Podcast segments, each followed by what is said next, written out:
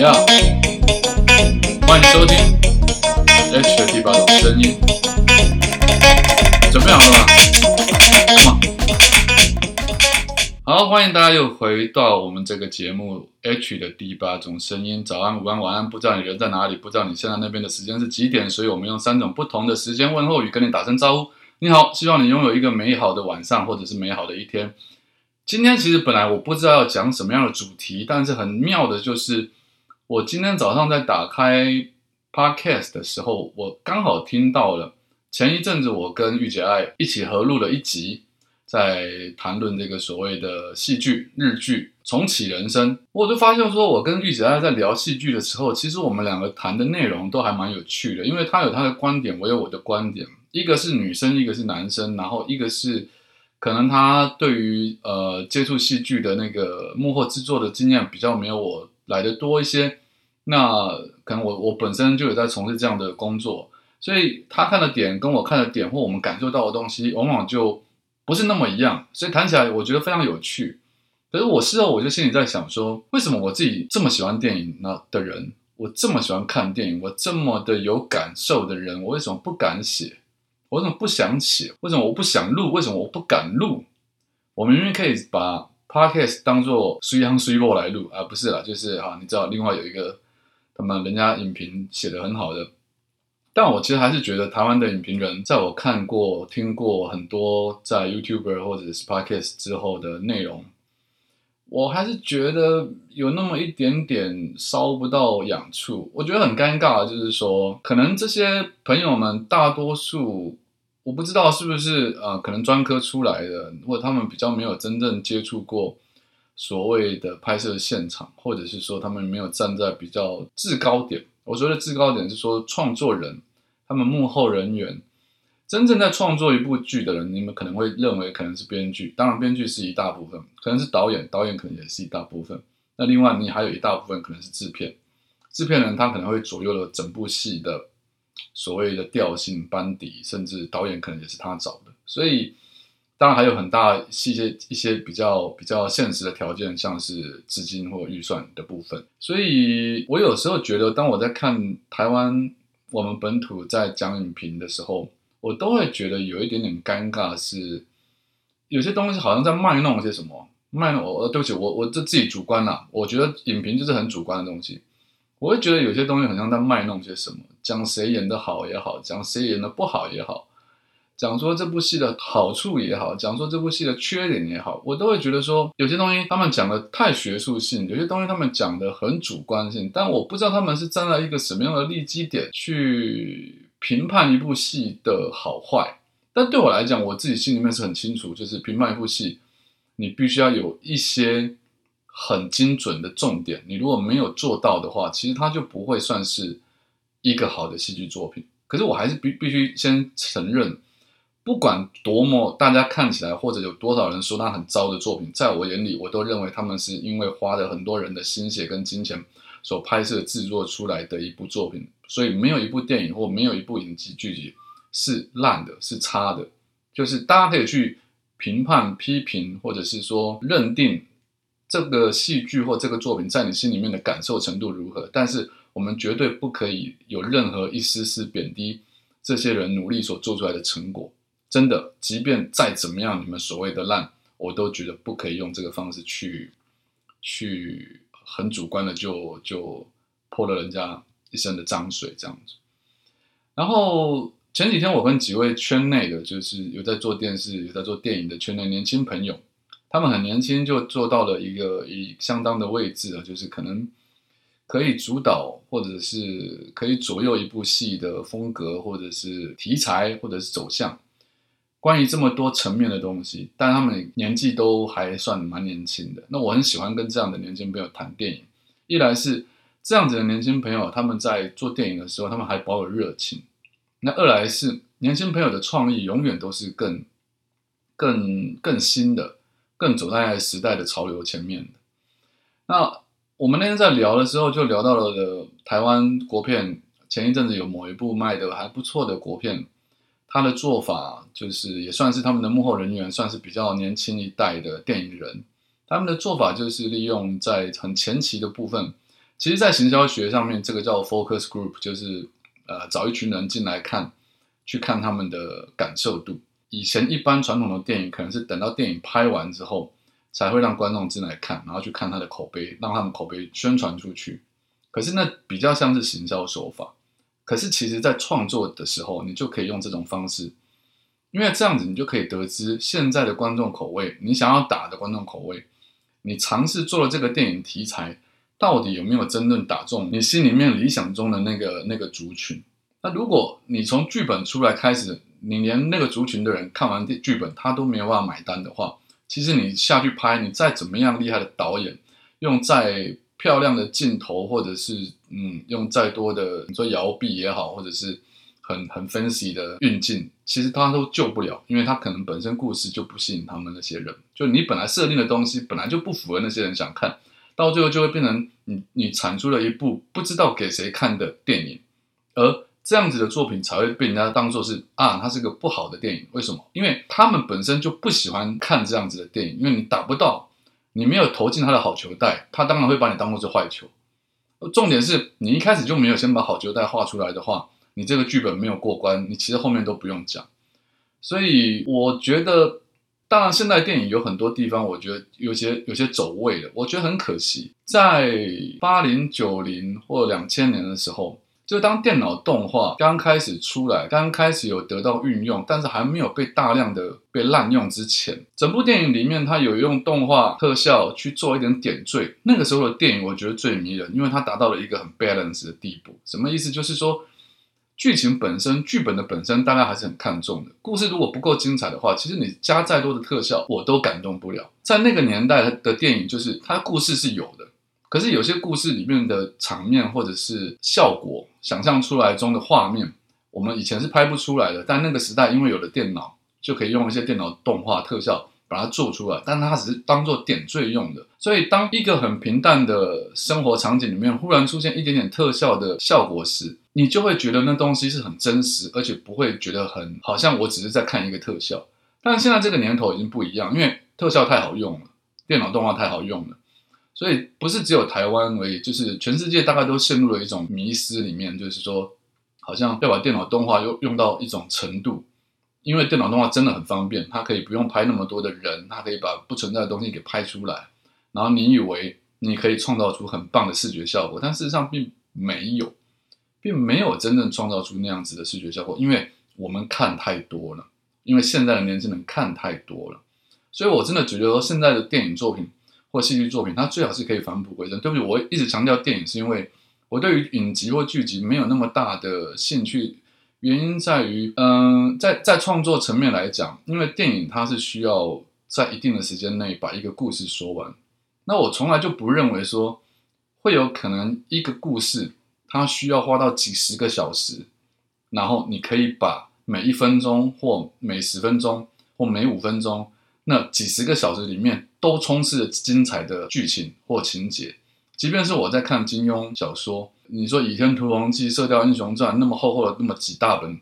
中间有好多的桥段，我也是直接很快速的翻过去或跳过去，因为它并不见得，它不可能每一段都精彩，它必须得要去交代到一些不是那么精华的地方。可是，可是电影不同，电影它可以用比较蒙太奇的方式，比较比较片段式的手法，它可以让你。从这个画面，从这场戏接到下一场戏的时候，你就知道中间已经发生了什么。你不用那么多废话，因为现在观众其实越来越聪明。你你写的前面，其实他大概就知道后面是什么。所以对我来说，要把影集拍的好看，其实再怎么样好看的影集，我都觉得有点在花时间。因为当一个戏它的每个角色个性固定了，其实它往下面走的那个走向。对于一个创作，身为创作者的我而言，我觉得我不难去猜测或不难去推敲得出他后面会怎么讲，会怎么演，会怎么走。那既然都知道了，其实当然还是有别的可以欣赏的点。好比说，我知道他会这样演，但我们接接下来就来看，好，那这个演员我知道他很棒，我看他怎么表现这次这场戏，我看他怎么样表现这场戏的情绪。我我在那边也跟大家分享，我看电影的方式有有几个角度去切。第一个就是。它是什么类型的？比如说是艺术性的电影，还是商业性的电影？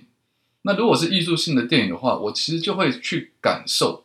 那就不是用眼睛去看，我是去感受说它整部片它的意涵在哪里。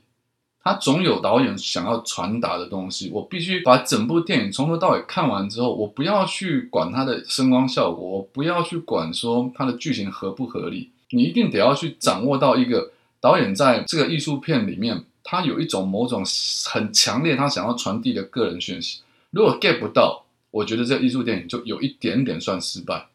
有一点点可惜。如果可以 get 到，不管那是什么，就如果可以 get 到或感受到某种东西。就算它不是导演原本想要传递的，那我都觉得这个艺术片它是成功的。这是我对艺术片的看法，因为艺术片本来就不是为了票房而拍的。可是当我要看商业片的时候，我有很明显的去知道，我进这间戏院，我现在要看的这部电影，我要着重的点在哪里。很多人会讲说，爽片，爽片就是画面很精彩，乒乒乓乓，热热闹闹，然后那个声光音效很棒就好。不，我不觉得是这样的。即便是爽片，你说爽片可能像漫威英雄式的爽片也好，或者你说像玩命关头那种赛车式的场面也好，它每一次每一个续集或每一种类型的电影，它会有突破的。你如果没有办法看到创新的话，你就会觉得这部片没有那么好看。为什么？你会觉得这跟某一部片很像，它很热闹，乒乒乓乓的，但是我没有记忆点。你就像变形金刚就是类似这样，你从第一集到看到最后那一集，第一集你的印象很深。到后来就发现，因为他没有在其他方面进步，其他方面类似什么，包括角色的深度，包括故事的曲折，包括他好，你要讲电脑动画，它有没有新的变法？它是不是永远都是那几招，康康康康康，然后变成一只，变成一台机器人，变成一个一一台车？如果永远都只有这样的的方式的话，其实你不会感受到新意的。观众实在是在这个资讯爆炸的年代里面，他们看了太多东西了。所以你说还要看爽片，就算好，我今天进电影院，我去看叶问，我去看他看他的什么，当然一样，基本的剧情我我不会放过，人物的角色刻画，然后演员的表演，然后他的镜头的运镜，这些我都会看，而且你要看在哪一个场景，他用什么样的方法呈现，这些你都要去看，你才会觉得这电影好不好看。可是我讲大方向的是说，当你进电影院在看动作片的时候，我会去看他的动作武术指导。他的动作设计有没有设计出我之前没有看过的动作，甚至是组合技，甚至是镜头配合动作，他所拍摄出来的角度有没有让我达到视觉上一种新的享受或感官？如果没有，那其实就可惜了。因为如果说你从第一集拍到第三集啊、第四集，有时候叶问他如果打来打去就是咏春那几招，一直重复的一个打十个，然后一拳头很快速的挥挥挥挥挥，就是咏春那几招的话。我跟你讲，我觉得那不会有特别的意思。因此，叶问这个系列他们的做法就是他的对手上面下功夫，就是当咏春这套功夫他变不了的时候，可是他应战的对手从比如说日本的空手道，哦，可能从打到什么红拳，或或者是打到像一样是咏春对咏春，或者最后打到美国打美国人的时候。美国的格斗技，当用同样的一种功夫去对付不同的格斗技巧的时候，它会产生什么样的火花？这是有意思的，这是好看的，因为你会去想说武术指导他怎么样编排出有创意的动作，这才是看片的精华所在。所以很多人会跟我聊说，H 你喜欢看什么样的片？我我讲我就讲实在话是，只要是电影我都爱看，可是你要让我进去看，我要能够入戏。然后我要能够看得到这个系列，不是这个系列，这个类型的电影它到底有没有新意？好比说有人会说看恐怖片都长一样，对，但是有些恐怖片不一样，有些恐怖片在近几年它可能有一些变化，它吓人的方式可能不是忽然出来跑出一个人影吓你，或者是呃忽然发出一个很大的声响，因为大家看恐怖片看久都知道。比如说，当你在浴室照镜子的时候，你当你低下头，你抬起头，可能后面就多一个人。这种已经陈腔滥调了，或者有人会在这一招上面再下另外一招，就是当你低下头、抬起头，发现哎镜子并没有多一个人，但当你转过身第二拍的时候，他又多了一个人。那有些人用第二拍，有人用第三拍。总之，你得去看，就是说，同样这种风格类型上面，他到底有没有在这些地方下功夫？如果没有，那这种恐怖片。他拍再多，我对我来讲，我就就觉只要看某一种或某一个类型或系列的恐怖片就够了，我不用看那么多种恐怖片啊。这因为他他的给人的恐怖感是都一样的，而且搞不好猜到最后你都会知道他什么时候要出来吓你，这这太无聊了。就好像有一阵子他们在讲国外的驱魔的，驱魔永远到最后就是念咒语，然后啪啪弄得很热闹，然后那个人就好像浮在半空中，永远都是一样，永远都是某一家庭，然后搬到一个新的屋子里面，然后那屋子里面开始产生奇怪的现象，到最后就叫了一个人来驱魔，永远都长一样的。在这么多不同类型的戏剧里面，我我常常讲讲看电影的方式，你要用眼睛看，你要用耳朵看，你要用心去看，你要用脑子去看。哦，我讲过了，比如说你你如果是推理片，你就要用动脑去看烧脑的片子；你用心的去看就是感情的片；你用眼睛或跟耳朵去看，那就是声光效果的爽片。但如果你有一部电影，你可以把这些东西都集合起来，又烧脑。又有感情，人物刻画又深刻，镜头运用又好，画面又漂亮。然后我刚刚忘记我漏讲什么，就好比说，好诺兰，诺兰那么多部片子里面，可能《星际效应》我觉得是最广为大家所能接受。我刚刚所说的那个标准，不管是他烧脑的程度、前后呼应的程度、他每个人物刻画的那个角色的程度，当然。也不是那么完整啦，它一定有一些瑕疵，因为它必须顾到这个，可能就少顾到那个，这就有点可惜。所以，真正看一部电影，你得看它每一场戏。哦，对不起，这是第二阶段。真的看一部电影，除了我刚刚讲的，你要选择不同类型的电影进去看，你要知道你要看的点在哪里之外，再接下来你就要看每一场戏，他们要表达的重点是什么，然后他是用什么方式表达。真的厉害的导演，他会在每一场戏，比如说这场戏，他就知道。这场戏可能真的再怎么写剧本就有限，就是再怎么样写这个剧情就必须这么平铺直述，他再怎么写这这一段就不会特别的有趣。那怎么办呢？比如说用镜头去带，他可能镜头是从上面俯视拍演员的头顶，或者是说他可能用那些镜头上的巧思去带，让你有一些创意，说哦原来这个人是躲在某个人的背后，或者是用镜头的运动的。运镜的方式，去让你觉得这场戏它想要达到的效果，并不是只有剧本里面那个剧情那么平淡而已。那有些戏它就是在拼演员的演技，有些戏就是在拼动作，有些戏就是在拼场面，有些戏就是在拼剧情的本身、故事的本身强度。就有很多地方大家都没有去想象得到，就是真正要把一个作品做好，它真的是一个艺术品。我自己个人很推崇以前年代的片子，比如说我喜欢看《心灵捕手》哦，《Good Will Hunting》，它就是麦特戴蒙跟那个班纳弗列克他们两个在很年轻的时候写下了这个奥斯卡金像奖的剧本，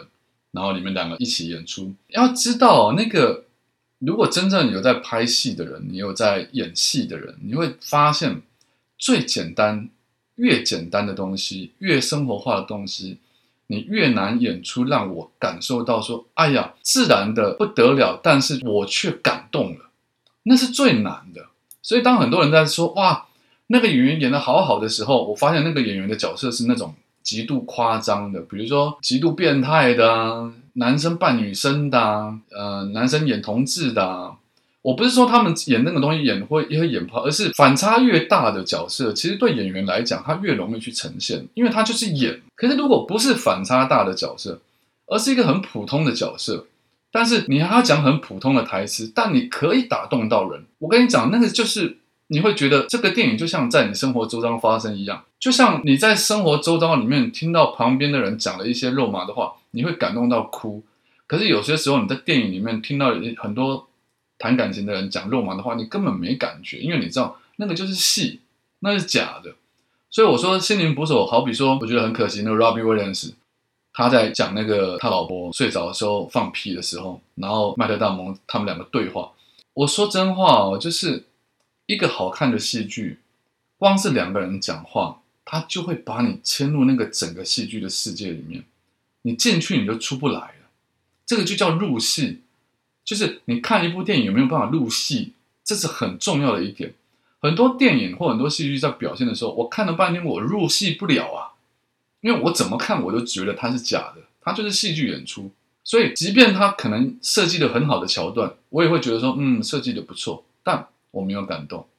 但有些剧它可能没有设计很棒的桥段，可是它演员的演出感染力太强了，他一秒钟就把你带入那个戏剧里面，你就会觉得这个戏好看。哦，对，然后包括现在有很多电影，我也觉得我不是很喜欢这种风气，但是好像现在有类似这种感受，就是有一些电影他们放了很多彩蛋在里面。